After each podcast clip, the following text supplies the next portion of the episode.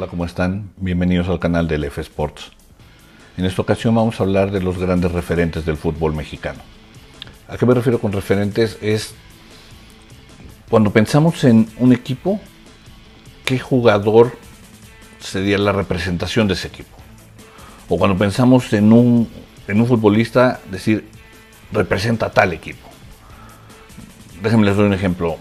En el Barcelona, si uno piensa en referentes del Barcelona pueden ser Messi, puede ser Puyol, o sea, gente que los representa. En el Real Madrid, puede ser Cristiano Ronaldo, Raúl.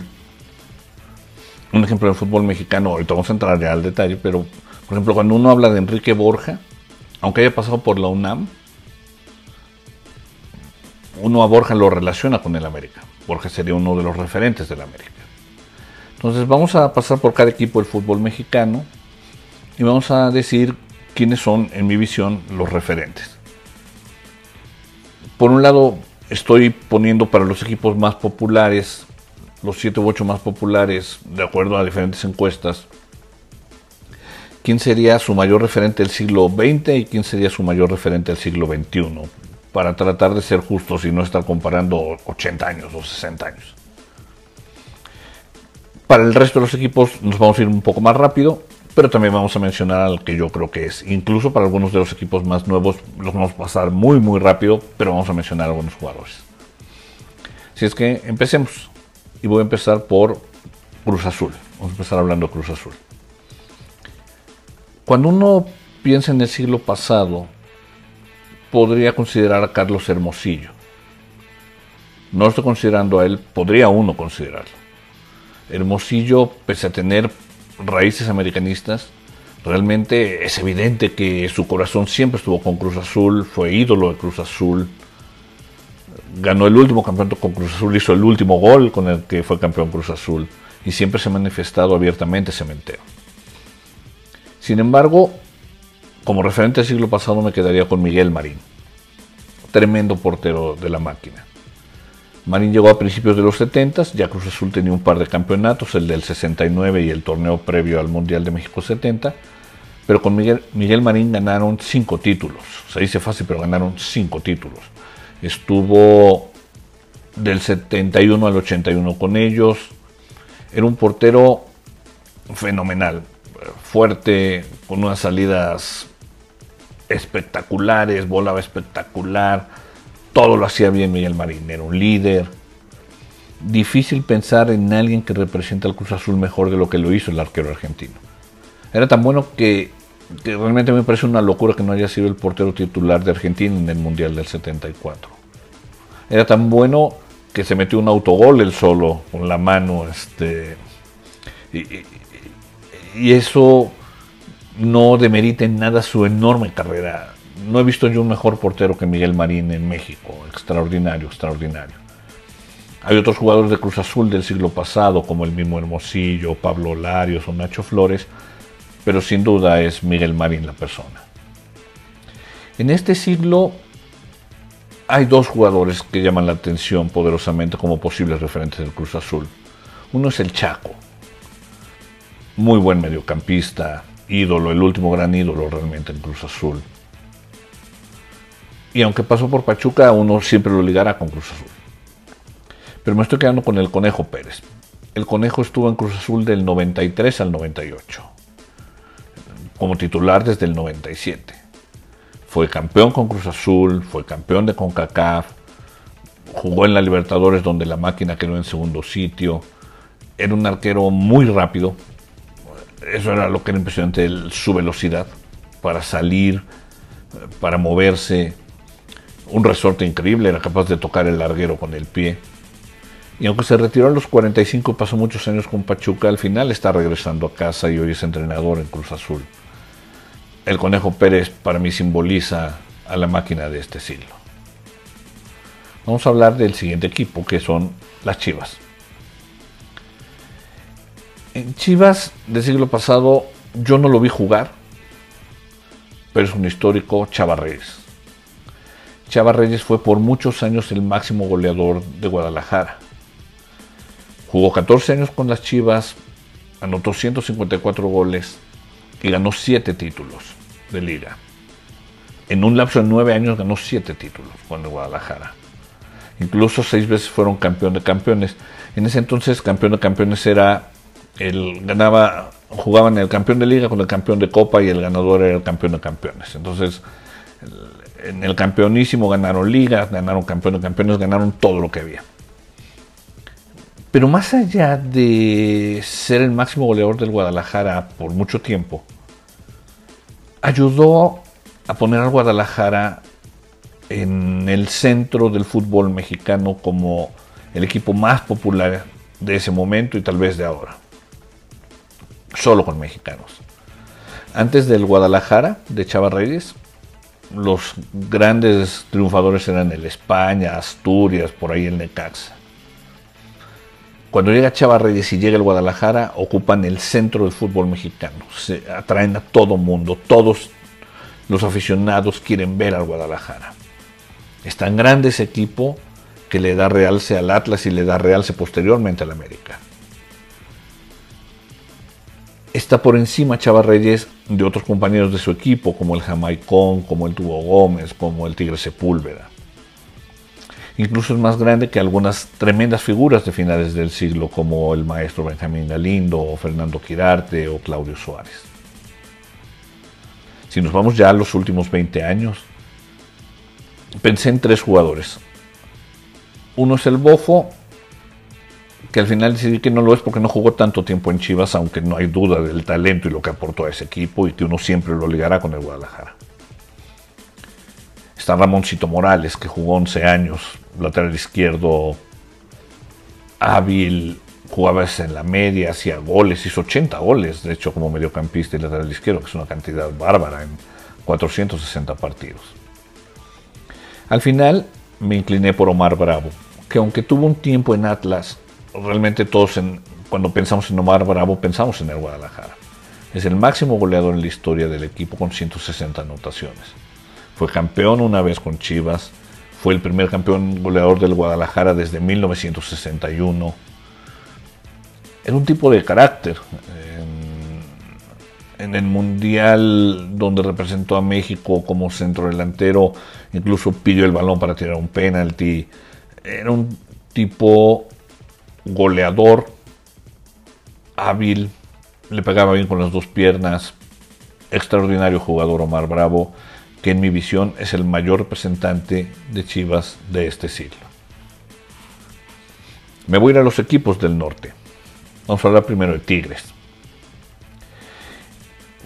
Cuando vemos a Tomás Boy como entrenador hoy, hoy en el Mazatlán, que ha pasado por un montón de equipos,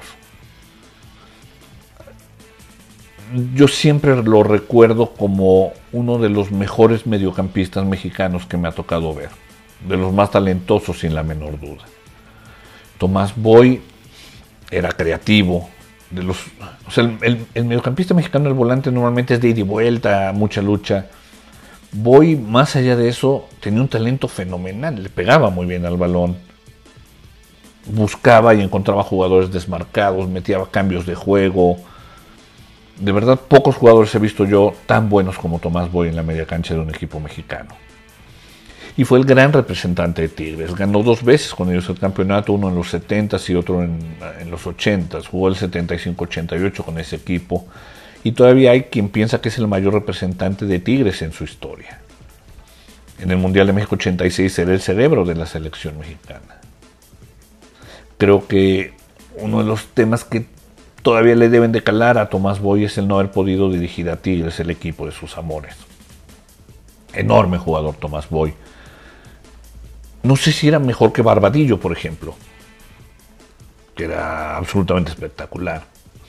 Pero sí es más referente que Barbadillo, sin la menor duda. Representa más a Tigres.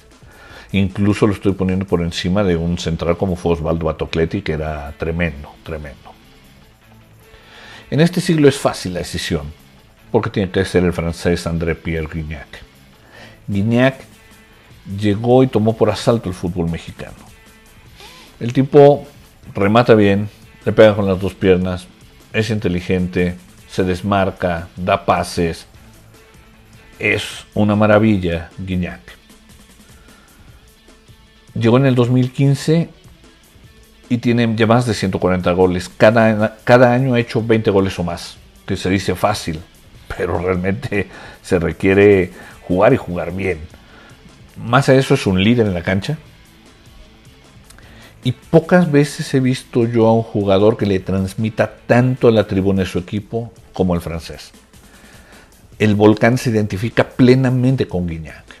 Es su jugador preferido, es su consentido. Y, y cuando hace sus gestos, cuando empuja, levanta a la gente. Es un líder en la cancha y un líder hacia la tribuna.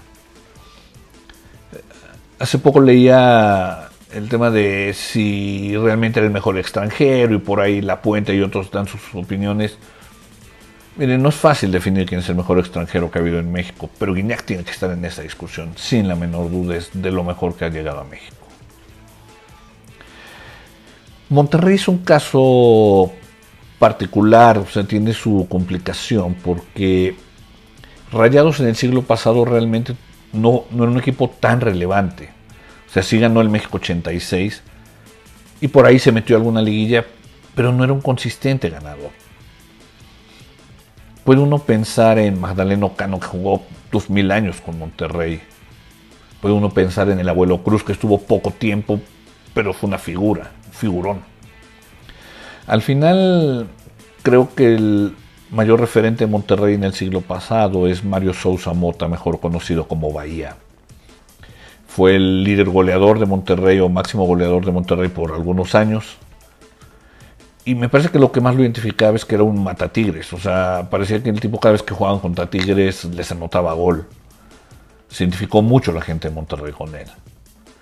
En, en muchos años que yo diría no brilló Monterrey, él puede haber sido el faro de ese equipo. Para este siglo cambia todo, cuando Monterrey empieza a ser un equipo súper triunfador. Y dentro de eso, no hay nadie más representativo, representativo de Monterrey en este siglo y en su carrera o en su historia que el Chupete Suazo. El chileno llegó del Colo Colo en el 2007 y permaneció con el equipo hasta el 2014. Por ahí tuvo una pequeña interrupción que se fue a España. Pero no hay un mayor ídolo en Monterrey que Humberto Suazo. Hizo 121 goles, es el máximo anotador del equipo. Los llevó a ganar dos ligas. Los llevó a tres campeonatos de la CONCACAF. Mucha técnica. Yo no sé si he visto muchos jugadores más inteligentes que Suazo. Era increíble en ese sentido el chileno. Goleador. Tiene el corazón de Monterrey. Cuando se habla de Humberto Suazo, todos pensamos en Monterrey. Y cuando se habla del mayor ídolo de Monterrey, tiene que ser Humberto el Chupete Suazo. Hay otros Está hoy Funes Mori, que aunque va a acabar superando a Suazo en goles, no lo va a hacer como ídolo. El Cabrito Arellano pesó. Basanta fue un gran jugador histórico en Monterrey, pero nadie, nadie como Suazo. Hablemos ahora del América. Grandes figuras en el siglo pasado, pero ninguna al nivel del capitán Furia, Alfredo Tena. Ten estuvo en el América el 74 al 91, prácticamente toda su carrera, excepto el, el último año que lo jugó en Tecos. Defensa central, duro, recio, hacía goles, pero sobre todo tenía un liderazgo impresionante en la cancha. Ordenaba la defensa, ordenaba el equipo, mandaba. Era difícil de superar, muy difícil de superar. Fue campeón con América en sus inicios en 75-76, pero lo más relevante es que ganó cinco campeonatos con ellos en los 80s y tres Conca Champions. O sea, ganó seis ligas con el América, que no es poca cosa. No bastándole eso, después en algún momento fue director técnico del América, dirigió Fuerzas Básicas del América, y aunque como técnico fue campeón dos veces, ninguna con las Águilas, es sin duda el mayor representante del siglo pasado del América. Una pena que, que su mundial donde jugó en el 78 estaba muy joven, eh, estaba muy verde. Y después el del 86, cuando era su mejor momento, un tema de patrocinios de zapatos impidió que, que estuviera en la selección mexicana. Pero es sin duda de los mejores centrales mexicanos que ha, que ha habido. Yo me atrevería a decir que hasta la llegada de Rafa Márquez era el mejor defensa central mexicano que había. Hay otros jugadores, grandes jugadores eh, del siglo pasado en América que son referentes. Está Sague, está Reynoso, está Borja, Celada, Santos, pero ninguno representa a la América como Alfredo Tena. Y en este siglo también es muy fácil decidir quién, y es Cuauhtémoc Blanco. Cuauhtémoc es el mayor ídolo en la historia de la América. Delantero en el principio de su carrera muy rápido, después no tanto, pero hábil como pocos, inteligente a morir, sabía siempre qué hacer con el balón, hacía magia con el balón. Todavía tengo mis dudas de si no se hubiera lesionado con la selección, como le hubiera ido en España.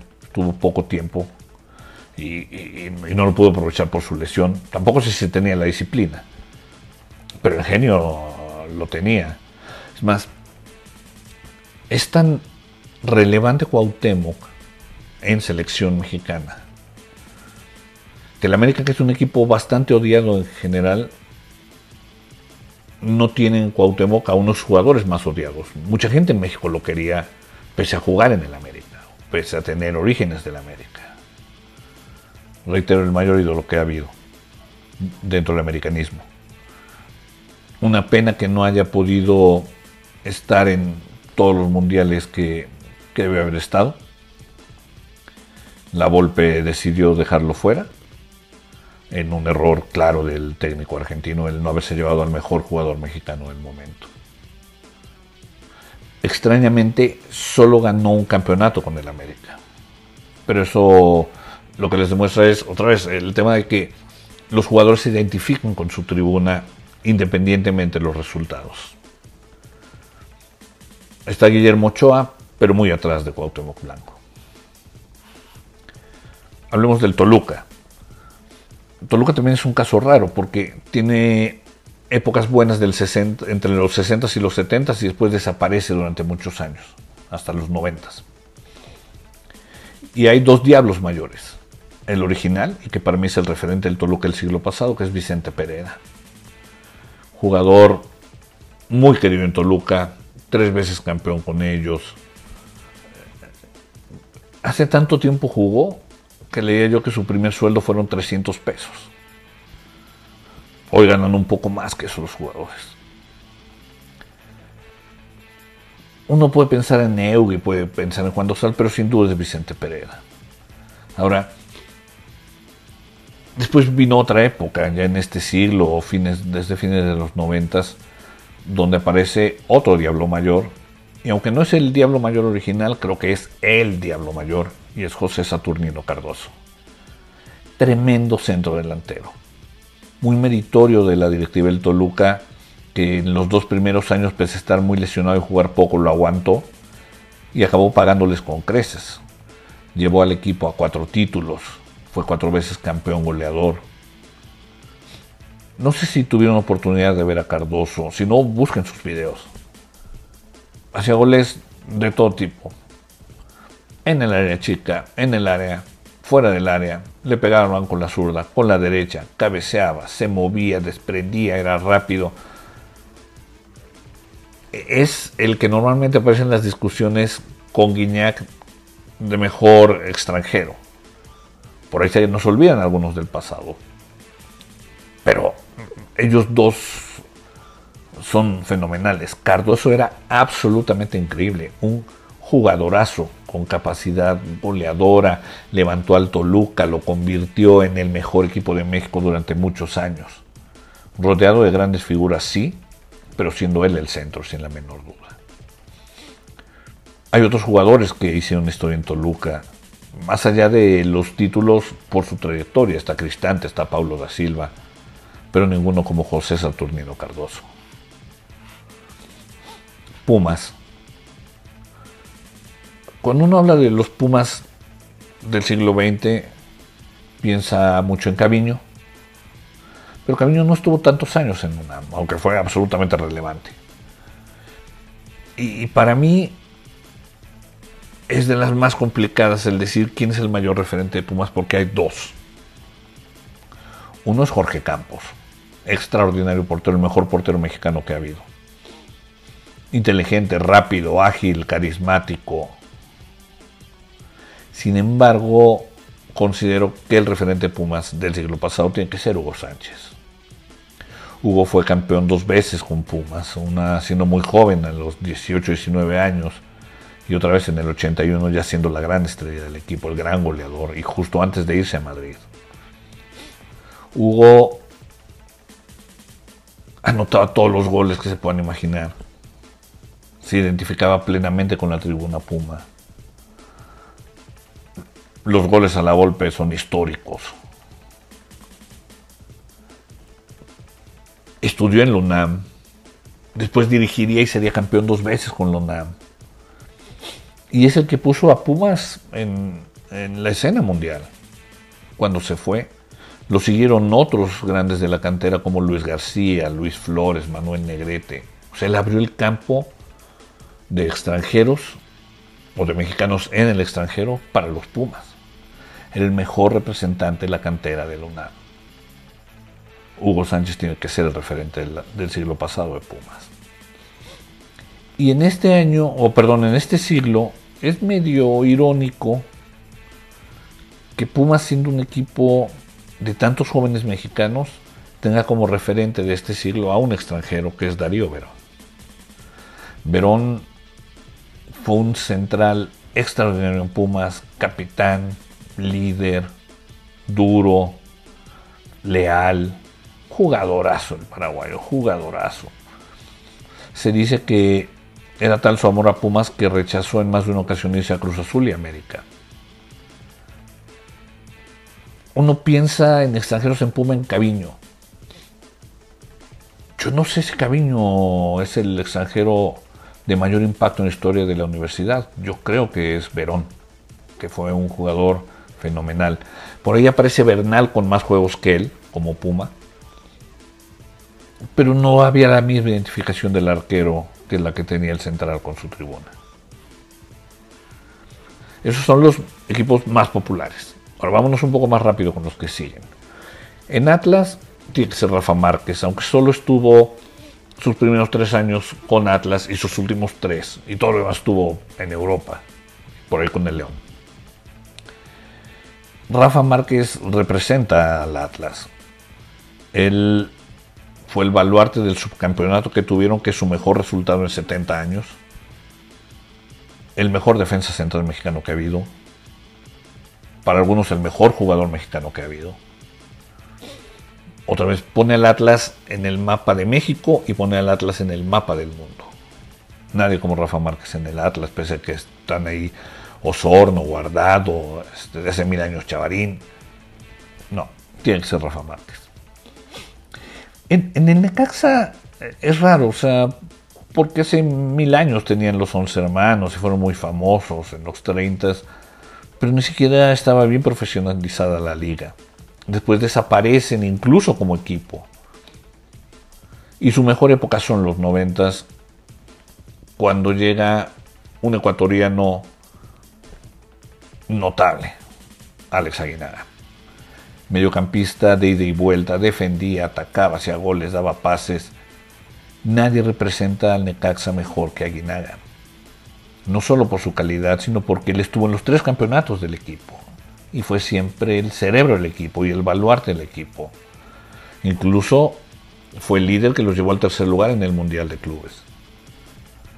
Aguinaga sin duda es el mayor representante del Necaxa, el referente de ese equipo. Santos es un caso raro, muy raro, porque no tiene tantos años siendo relevante. De hecho, el primer título de Santos es en, el 96, hace 24 años. Y sin embargo ha tenido jugadores que cualquiera de ellos podría uno pensar que es el referente del cuadro.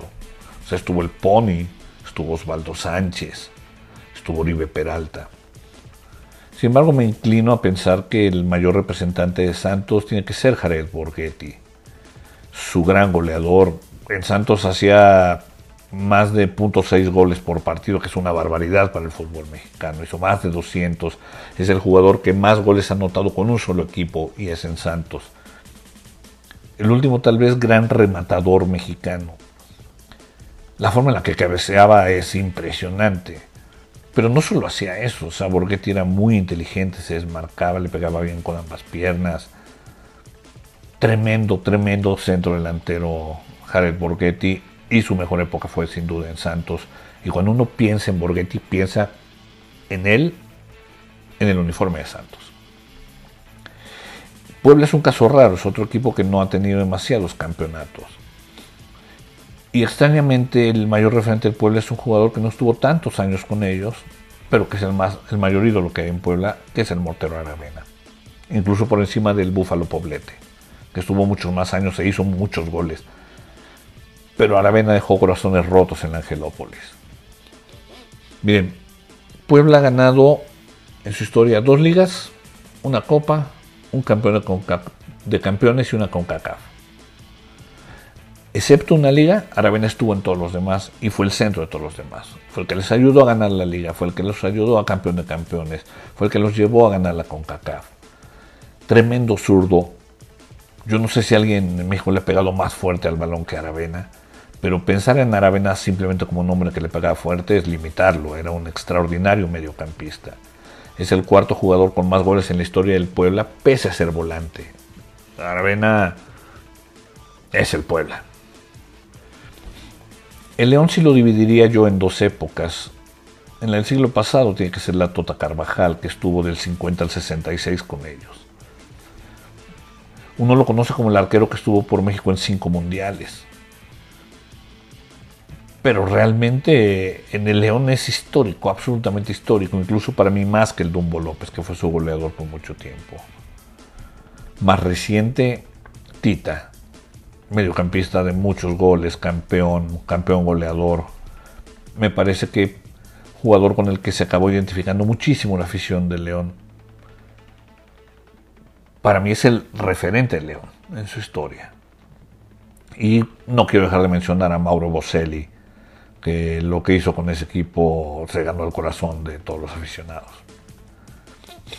Pachuca es otro equipo que tiene una historia larguísima, pero poca o corta de éxitos. O sea, no, no tiene tantos, tantos años siendo campeón. Empezó con una gran racha a fines de los noventas. Y sin duda, sin duda, el gran ídolo de Pachuca, el gran referente, es el arquero Miguel Calero. Ganó cuatro campeonatos con ellos, ganó cuatro veces la Conca Champions, ganó tres subcampeonatos.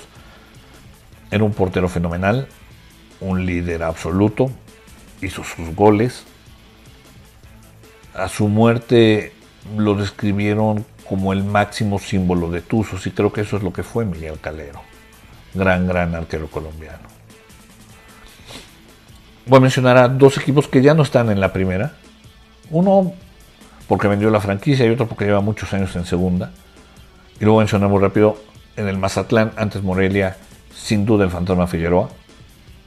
Y lo quiero mencionar porque yo no sé si en alguna ciudad de México han querido a un jugador más que en lo que en Morelia querían al Fantasma Figueroa. Un gran goleador. Y el Atlante, que lleva muchos años en la división de ascenso, tiene para mí dos grandes referentes. Uno es Horacio Casarín, de hace mil años, creo que fue el máximo ídolo del fútbol mexicano hasta la llegada de Enrique Borja. Y uno muy reciente es Federico Vilar, un portero que uno siempre identificará con el Atlante y que fue campeón con ellos.